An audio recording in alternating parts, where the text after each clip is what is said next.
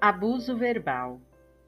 É permissível falar negativamente sobre alguém que foi culpado de abuso verbal para reconfortá-lo.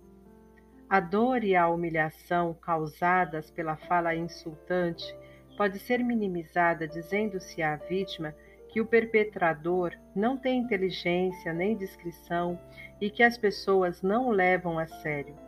Mais tarde, seria importante ajudar a vítima a entender a natureza e os problemas do perpetrador para que ela possa aprender a tratar com essa pessoa e evitar a repetição desses incidentes. Mantenha a distância.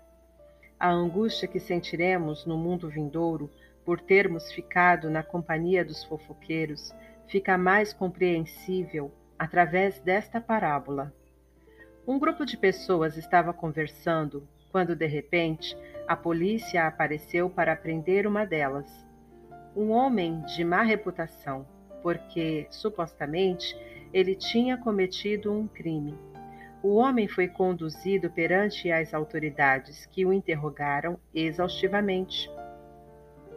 Vendo como o acusado mantinha firmemente que era inocente, as autoridades ordenaram que todos os que estavam com ele fossem presos também e levados à prisão.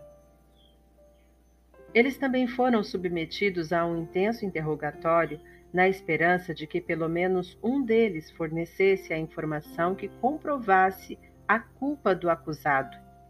Todos esses homens sabiam muito bem que eles mesmos não estavam sendo acusados por nenhum crime. No entanto, eles sentiram um profundo arrependimento por terem se associado com o acusado. Se tivessem ficado afastados dele, não teriam sofrido a humilhação, intimidação e medo a que foram submetidos. Quando finalmente eles foram soltos, sãos e salvos, garantiram que nunca mais ficariam em contato com o indivíduo. Temos de tomar tanto cuidado para não envolver-nos com fofoqueiros. Quando sentirmos que estamos fraquejando por medo de sermos rotulados como párias, devemos dizer a nós mesmos: enfrentar julgamento pelos meus pecados já é o suficiente. Preciso sofrer também pelos pecados dos outros?